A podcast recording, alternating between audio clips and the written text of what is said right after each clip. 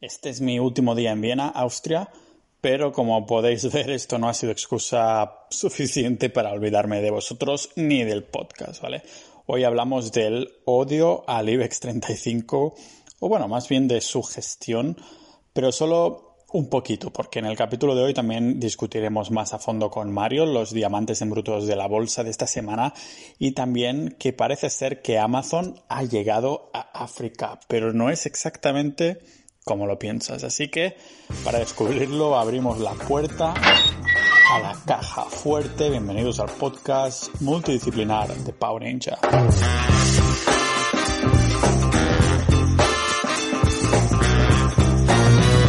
Vaya semanita con el tema de esos activos un poco más refugio, ¿no? El tema oro, plata e incluso Bitcoin estos días, como lo has visto? Sí, la verdad es que el tema de la plata, de hecho lo hablaba con Javier del Valle hace unos días, que dijo, ojo la plata, ojo la plata. Yo llevo un tiempo siguiéndola y estaba metido en un canal ahí un poco lateral. Me acuerdo que cuando hablamos con Golden Age en, en el grupo, eh, comentaba de la importancia de la plata y, estaba en un canal metido que estaba ahí en los 20 dólares, 18, no, no pasaba de ahí y estos últimos días lo ha roto eh, y bueno, el oro máximos históricos que llevaba ya muchos años sin, sin tocarlos, la verdad es que eh, vemos que la gente se está refugiando en, esta, en este tipo de metales eh, pero la plata me, me, sorprende y me llama la atención gratamente porque lo que te decía con Javier del Valle, que, además ha hecho un vídeo en YouTube que comentaba la plata, y decía que el, tema de la correlación oro-plata eh, se había alejado bastante el oro de la plata y normalmente a largo plazo la plata recupera. Eh, entonces, en ese sentido, me parece súper interesante que eso, que la subida de la plata, que a algunos nos sorprende, pero realmente, si lo miras un poco estadísticamente, le tocaba, por así decirlo. Aunque ya sabemos que eh, en este tipo de, materias, divisas y, acciones no hay nada que te justifique, o sea, que al final no tiene por qué ser así siempre, pero, pero es curioso. Claro, además la plata, una cosa interesante que tiene, ¿no? Es el hecho que se puede utilizar de forma industrial, mientras que el oro es simplemente ah, refugio, los usos de la plata son muchos más. Hay empresas incluso que tenías miradas que están puestos en este sector, ¿no? Sí, de hecho, a mí una que me gustaba mucho, eh, que comenté ya el año pasado, eh, en Twitter o no recuerdo dónde, pero la, comenté porque además la leí en Twitter y me gustó, la analicé, es Pan American Silver. PA, o sea, se escribe P-A-A-S, eh, que es, una empresa minera, extractora de, plata, y a nivel números es, muy buena, o sea, a mí me gusta bastante, de hecho siempre la he tenido en el radar y he hecho alguna operativa con ella. Pero luego también está eh, First Majestic Silver, que el, ticker es AG. Eh, son dos empresas que, además ahora eh, están en un buen momento. No digo que sea una recomendación de inversión porque a veces la gente dice, uh, escucho esto y entro, pero sí para, sí para echarle un vistazo. si te gusta analizar fundamentales, si te gusta mirar análisis técnico, eh, tanto lo uno como lo otro apunta muy bien en, el terreno de la plata. Luego en el oro hay muchísimas empresas. Eh. Está Gold, directamente el ticker Gold es una empresa. KL, eh, hay muchísimas realmente. Pero, pero el tema de, los metales preciosos, en este caso el oro y la plata, pues como idea de inversión, de hecho hasta para llevarlo en cartera, que luego ya una cosa es llevarlo a nivel de acciones o a nivel de ETFs de réplica, o directamente comprar físicamente el oro y la plata, que yo creo que es personalmente casi la mejor opción. Sí, es lo que comenté en algunos de los últimos podcasts, porque estoy intentando ir de 0 a, 100, pero muy poco a poco. Y claro, así de paso aprendo, ¿no? Porque claro, tengo que buscar información, contrastarlo y todas estas cosas. pero claro, tanto oro, plata e incluso Bitcoin que decía al principio son estos ah, activos que de alguna manera pues hay una incertidumbre ¿no? en los mercados porque todo apunta para arriba, aunque la economía va fatal, hay segundos brotes y estas cosas así y la gente pues está intentando refugiar un poco en todo esto hasta Bitcoin que como digo ha pegado una, una buena subida en los últimos días pero bueno tampoco le, diremos mucha cosa más porque Bitcoin ya su naturaleza mega volátil no sorprende mucho más el, el oro y, la plata. Pero para volver un poco en los temas de, de renta variable y demás Um, ¿Cómo has visto el tema de bolsa estas semanas, SP500? Uh, el IBEX, que ya no lo vamos a comentar, pero Nasdaq y estas cosas, ¿qué tal? Bueno, si apuntamos a mercados ganadores, por así decirlo, que dentro de los ganadores estaría por ejemplo, también Alemania, estaría, a ver, son, son mercados que tiran, o sea, hablamos de Es que sabes cuál es el problema del IBEX en general. O sea, ahora me voy a desviar un poco el tema. No voy a meter hate con el IBEX, pero... Un poquito, un eh, poquito de hate va bien siempre. Mm, sí, pero no quiero, no quiero ser muy duro. Pero digamos que el IBEX 35, si miras empresa por empresa, hay empresas buenas, ojo, eh, que no, no critico.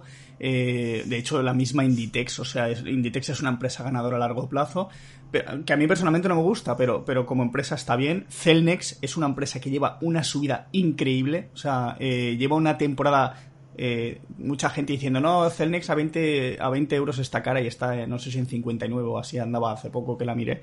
Hay empresas decentes, pero el problema que, hay, aparte del sobrepeso que hay con la parte eh, financiera, bancos, y miramos bancos Santander, Sabadell, Bankia y tal, y te echas a llorar. Eh, luego tenemos mastodontes que han ido a menos como Telefónica, que es una empresa que es una pena, porque yo creo que a nivel de gestión es donde la cagan, y lo digo un poco sin mirar números muy adentro, pero miras un poco por encima y son las mismas empresas que hace 20 años. Si tú miras el SP500, las 10 primeras han cambiado completamente porque eh, ha habido empresas completamente revolucionarias, es que la misma Tesla, si entra en el SP500, se pone en la posición 15. De hecho, me parece que lo decía Josep Vidal en el, en el grupo. Entonces, eh, si miras hace 15 años, te encontrabas, bueno, quitando Microsoft y a lo mejor Google que andaba, andaba ya ahí apuntando, la mayoría eran empresas pues de la, de la época y del momento eh, y ahora pues estamos viendo otra época con otras empresas y dentro de 15 años tendremos otras empresas, porque al final se va renovando. Sin embargo, el IBEX se va quedando atrasado, sigue con las mismas empresas, con el mismo nivel y bueno, y partiendo de que España es un país que tampoco eh, es propicio para generar industria, porque no hay a, nivel de impositivo, pues es hay mucha presión fiscal, las empresas no quieren venir aquí y la gente no quiere crear empresas, también es cultural en ese sentido, porque en Estados Unidos mm, básicamente eh, tú estudias una carrera y te enfocan a emprender prácticamente y aquí te enfocan a ser funcionario, entonces ya es un nivel social. Pero bueno, no me desvío mucho de ahí.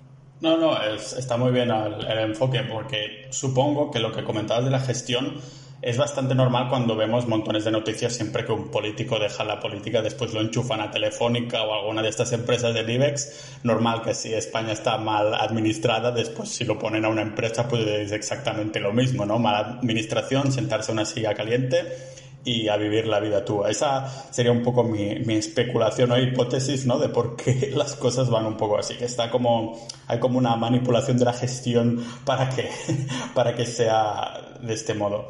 Pero hablando de, de manipulación en, tema, en estos temas, ¿qué, ¿qué, pasa con la bolsa? Que algunos decían también que está manipulada y todo eso, o es también pura especulación. Sí, eh, yo personalmente, opinión completamente subjetiva y personal, opino que la bolsa está manipulada, ¿vale? Manipulada a nivel, sobre todo si lo miras en, técnico, análisis técnico. Eh, si miras un poco gráficos, y llevas un poco de rodaje viendo gráficos, eh, verás como en ciertos momentos empresas completamente distintas o de sectores que no tienen nada que ver siguen un mismo patrón, o sea, siguen un mismo dibujo, hablando un poco así. Claro, las velitas que se van formando van haciendo más o menos el mismo dibujo.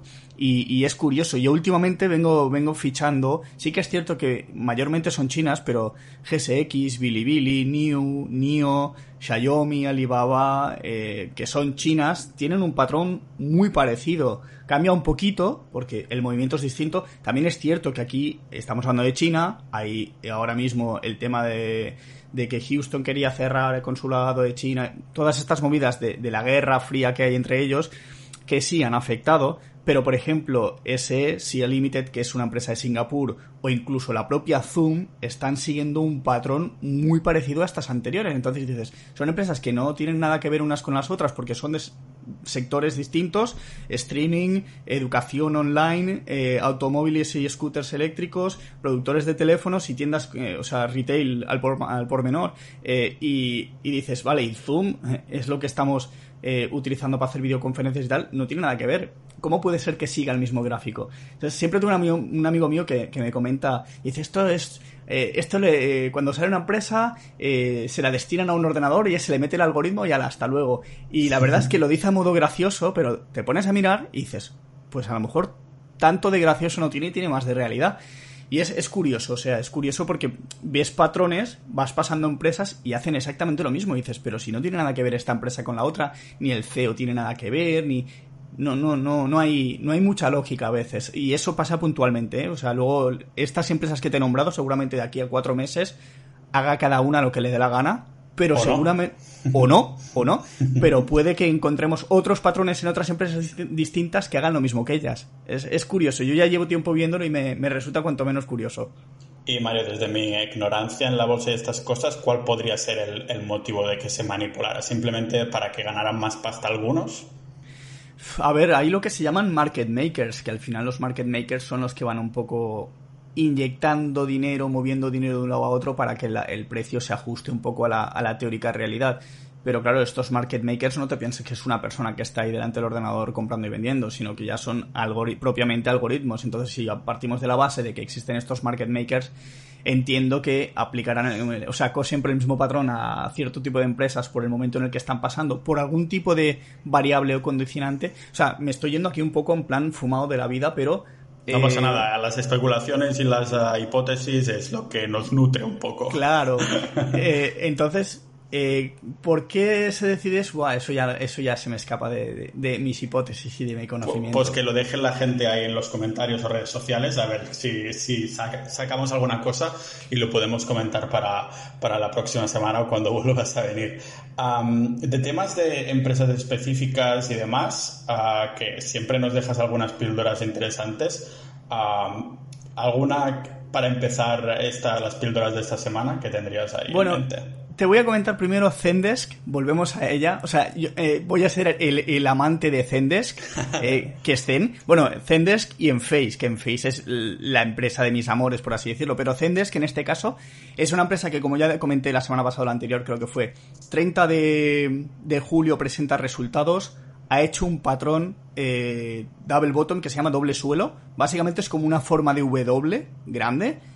sobre todo si miras el gráfico en semanal se ve muy claro ¿Y qué pasa? Que ahora estamos eh, llegando a esa fecha y normalmente los earnings, como comenté en el podcast anterior, suelen ser un catalizador. Entonces, ¿qué puede pasar? Puede que explote o puede que no, o puede que no haga nada. O sea, puede irse para arriba, para abajo o para ningún lado.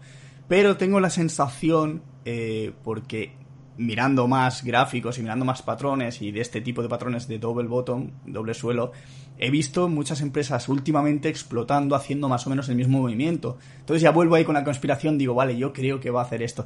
No, pero a ver, lo bueno es que los fundamentales de esta empresa, al ser una empresa de software, eh, yo considero que no deben ser excesivamente malos, habrá que ver las estimaciones y luego el resultado real pero bueno, la comento porque me parece interesante de que esta semana presenta, veremos, a lo mejor la semana que viene te vengo llorando diciendo, ostras, se ha caído. Eh, pero bueno, vamos al lío. Eh, tengo algunas empresas. Esta semana no voy a ser tan growth, ¿vale? Voy, te voy a poner una growth y te voy a poner dos empresas eh, curiosas. Una de ellas la dejamos para el final. La primera es Repligen, se escribe R-G-E-N, que es una empresa que se dedica al desarrollo y producción de materiales que se utilizan en la fabricación de medicamentos. Volvemos al, sector healthcare, eh, salud. Eh, es una empresa que no es demasiado pequeña, o sea, está dentro de small caps porque son 7 billones americanos, o sea, 7 mil millones de, dólares, eh, y que realmente a nivel growth cumple con ventas trimestrales, crecimiento en EPS y también presenta resultados el jueves. El patrón está bastante bien, ha crecido mucho desde el, desde el, desde el COVID. Eh, y, está ahí haciendo un patrón que se llama CAP. Luego existe el CAP and Handle, que es una taza, taza con asa o taza sola. Entonces, es otro patrón típico que cuando eh, hablamos de growth es suele ser un buen indicio de decir, vale, momento de entrada. La empresa, ya os digo, eh, empieza, o sea, presenta resultados el 30, habrá que ver lo que hace, pero es, es una empresa que me parece muy interesante porque está prácticamente ya al nivel del máximo del inicio de la taza y ahí es donde suele empezar la acción. Muy bien. Hostia, vale. Me gusta el que vas tocando empresas que son de sectores muy distintos, ¿no? Así parece como que no te enfocas en demasiado ninguna, excepto Zen, que es, ya veo que será la empresa recurrente con la que vamos a comentar cada semana, a ver qué ha hecho, a ver cómo la llevas, hasta que termines odiándola o termines amando muchísimo para que se haya, esté con nosotros para siempre. Ah, ¿Tienes alguna mm, otra empresa de otro sector distinto que, quieras comentar? Nos vamos a ir al sector del agua, al sector ah, del, del, que ya hablamos. Sí, para el que no lo haya visto, tenemos un Zoom a Mario y yo ahí grabado súper chulo sobre los fondos aguas, porque aunque parezca mentira, no se trata de invertir en, en pozos, también hay empresas que se dedican a cosas de este. Supongo que es esta que vas a comentar ahora, ¿no? Sí, de hecho es la, es la líder del sector, que es American Water Works. El ticker es AWK. Eh, y no es, ya no, esta no es una empresa growth, o sea, es una empresa que, que de hecho si la analizas medianamente bien es para carteras value eh, y está centrada básicamente en el tratamiento de residuos, aguas eh, contaminadas, depuración de aguas, tal. y, bueno, eh, trabaja en 46 estados de Estados Unidos y de, y de Canadá y la verdad es que ha tenido una muy buena recuperación tras el COVID. Porque, a ver, ¿qué pasó? Que con el coronavirus prácticamente la mayoría de las, de las empresas se fueron abajo. Es normal, o sea, porque hay miedo en los mercados, la gente saca el dinero pero las empresas buenas vuelven a recuperar su, su, punto. Luego está el tema de cruceros, aerolíneas, tal, que está ahí un poco en el pozo, pero, pero bueno, esta empresa American Waterworks eh, es un servicio que es necesario siempre y de hecho más ahora porque, eh, bueno, no sé si has visto en las noticias, eh, que por ejemplo se detecta coronavirus en las aguas residuales. Entonces esta empresa también hace un poco ese trabajo de, además de depurar, pues a lo mejor se meten un poco en el análisis, en el control de las aguas para ver exactamente, o sea, también se puede incluso prever las zonas que pueden tener más rebrotes y tal. Eh, no es el foco central de la empresa, pero como tal es una empresa que se dedica al tema de depuración de aguas y está en una zona eh, de máximos prácticamente, que ya los ha tocado estos días atrás, y es una empresa que a largo plazo, eh, yo siempre he confiado mucho en el agua, llevo invertido en agua ya tres años o Sí, eso te iba a preguntar. Estás metido, era un ETF o un fondo de agua, ¿no? De bastantes empresas. Eres un, un, visionario de esto, porque hace tres años nadie hablaba del, del agua, o al menos en, la gente que conozco yo. Sí, estoy metido en un fondo, aunque hay ETFs bastante interesantes, eh, pero bueno, el fondo lo que replica es el SP Global Water, que es el índice global, que me parece son unas 50 empresas aproximadamente. American Water Works es, la, la que más peso tiene y es un poco la que marca el ritmo y, ya te digo, en este momento creo que puede ser un, buen momento para meter en carteras ya de largo plazo, o sea, no esperes ganar un 40% en dos semanas con esta empresa, que podría hacerlo, pero no lo, no lo creo demasiado viable, eh, pero sí a lo mejor para sacarte un 25-30% en un año o así, que vamos, que es, es, una rentabilidad más que decente, o sea, espectacular, porque ya sacar un 10, un 15% es mucho, eh, pero ya es una, es una empresa que siempre considero, siempre la tengo ahí en las listas, siempre la voy echando un vistazo porque de vez en cuando sí que voy entrando para hacer operaciones de seis meses, un año y tal. Pero bueno, ahí, ahí la dejo como apunte. Eh, durante nuestra conversación también has mencionado que al final uh, comentarías una empresa rollo sorpresa, yo ya sé de qué se trata y para intentar hilarlo un poco, ah, aparte de necesitar fondos agua en nuestras carteras, también creo que necesita agua realmente es África, ¿no? Vaya, ahí lo que he metido ahí. cuéntame, cuéntame de esta empresa chula. Que yo no sé absolutamente nada, solo sé de qué trata y ya está. Vale, nos vamos a África, pero vamos a partir desde Alemania. Y en Alemania hay una empresa que se llama Jumia Technology, seguramente lo he pronunciado mal, eh, J-M-I-A, eh, que es una empresa que se centra en el e-commerce. Dices, vale, perfecto, e-commerce, Alemania, perfecto, pero ¿qué haces en China? Ah, en China, perdón, en África. Eh, pues básicamente ofreces eh, servicios en África, eh, así como Estados Unidos tiene su Amazon, así como China tiene su AliExpress, pues África tiene Jumia. O sea que básicamente eh, Jumia Technologies viene a ser el, Amazon africano. De hecho, yo hasta he entrado a curiosear la web de Marruecos, o sea, entré en la de Marruecos porque, bueno, francés es fácil. De hecho, creo que también está Nigeria, así que la puedes ver en inglés. Y he estado trasteando un poco viendo a ver qué productos tienen, cómo funcionan, cómo... O sea, es, muy curiosa. Y esta empresa me gusta, mm, a ver, me gusta por varios motivos.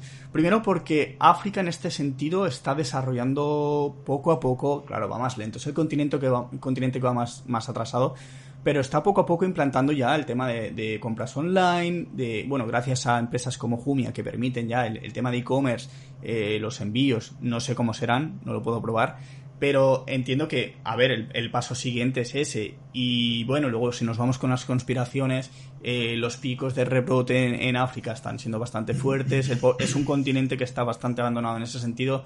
Entonces no sé cómo van a gestionar cada país porque piensan que hay países que están bastante más desarrollados que otros, pero a nivel a nivel de compras online, pues puede ser un poco el básicamente lo que ha pasado un poco con Alibaba o con Alex, eh, con AliExpress, que es el grupo Alibaba, o con Amazon en África, eh, y a nivel técnico, si la miramos, miramos el gráfico, el gráfico es bastante terrible. ¿eh? Lo miras y, parece que ha habido una caída libre desde los 50 dólares hasta los 5 o 4 dólares. Ha, caído muy fuerte. Eh, pero hay una parte buena y es que está dando sensación de romper esa tendencia bajista. O sea, ¿qué, ¿qué quiere decir? Que básicamente lo que está haciendo es girarse. Parece que ya hizo el suelo, ya está empezando a levantar el vuelo y digamos que es una de esas empresas que eh, Peter Lynch en el libro un, un paso un paso por delante de Wall Street un paso sí un paso por delante de Wall Street em, comenta que hay empresas que se llaman recuperables de hecho la misma Ford lo ha sido Chrysler lo ha sido son empresas que se han ido al garete literalmente pero en un momento dado han tocado suelo y han empezado a levantar el vuelo esta empresa es, es bastante nueva ¿eh? no hablamos de una empresa de, que, de 20 años de historia hablamos de una empresa que no sé si tiene un par de años o así, no, no sé si llega un par de años o, quizá tres o cuatro más, eh, al menos en bolsa. Eh, no he mirado realmente, a lo mejor la empresa sí que tiene más años, pero a nivel, a nivel bursátil ha pegado una caída bastante gorda, pero ahora está en torno a unos 10 dólares. Y, y, apunta bien porque además parece que está empezando a tener mucho interés institucional poco a poco, ¿eh? o sea, no, no exageremos, pero eh, yo me la he analizado un poco por encima. Los números no son para tirar cohetes, pero muchas veces eh, pasa que empresas con fundamentales no excesivamente buenos eh, a nivel técnico empiezan a tirar y luego los fundamentales acompañan, porque poco a poco van empezando a coger más dinero inversores, empiezan a tener mejores resultados, empiezan a tener más eco y más tracción en, en, los mercados. Un poco lo que le pasa a Tesla. Tesla se ve mucho por el FOMO y por la fama. O sea, FOMO, Fear of Missing Out y la fama que está cogiendo la marca. O sea, eh, son coches que realmente no son la octava maravilla porque tienen sus fallos y si buscas en, YouTube encontrarás mil fallos pero, pero tienen esa fama. Entonces, a lo mejor esta Jumia en África, si empieza a coger esa atracción que ha cogido AliExpress y Amazon, pues déjala ahí que a lo mejor corre me ha gustado imaginarme a guerrillas de estas africanas, de piratas y cosas así, haciendo envíos de paquetes de Amazon por ahí, por toda África. Porque, claro, son, es una empresa alemana, has dicho, ¿no? O sea, no es que sea una empresa africana que reparte por, por África, sino que han sido unos visionarios alemanes que han dicho, vamos a explotar un poquito África, que aquí hay negocio, por lo que parece. Sí, a ver, eh, piensa que África eh, hay mucha inversión china pero también hay inversión de países europeos. Hay países, o sea, China se, ha, construido carreteras, ha construido un montón de cosas, pero hay muchas empresas que a lo mejor por, por la tecnología que ya disponen eh, les es fácil implantar el modelo de negocio en África en este sentido. Entonces, eh, a ver, es más factible que intentes hacer un e-commerce con una empresa de un país que tiene experiencia en el tema de e-commerce. África en general no es, no es puntera en el e-commerce precisamente. Entonces, en este sentido, pues la empresa alemana se la ha jugado eh, habrá hecho sus estudios de mercado y todo. A ver, también es cierto que, que opera en Marruecos, que Marruecos no es un país pobre como tal precisamente. Nigeria eh, está ahí, ahí, pero tampoco está mal. Hay bastantes países eh, metidos en el, en el ajo, entonces van, van ampliando campo. A ver, no creo que te la encuentres en Somalia, pero en, en países así fuertes, pues sí que, sí que está, está funcionando. Pues genial, Mario. Me vas a dar títulos del capítulo en los que pensar porque odio al IBEX 35, guerrillas africanas repartiendo paquetes, Amazon africanos. ya veremos cuál, cuál pongo. Así que nada, Mario, muchas gracias una semana más y nos vemos próximamente. Gracias a ti, Pau. Un abrazo.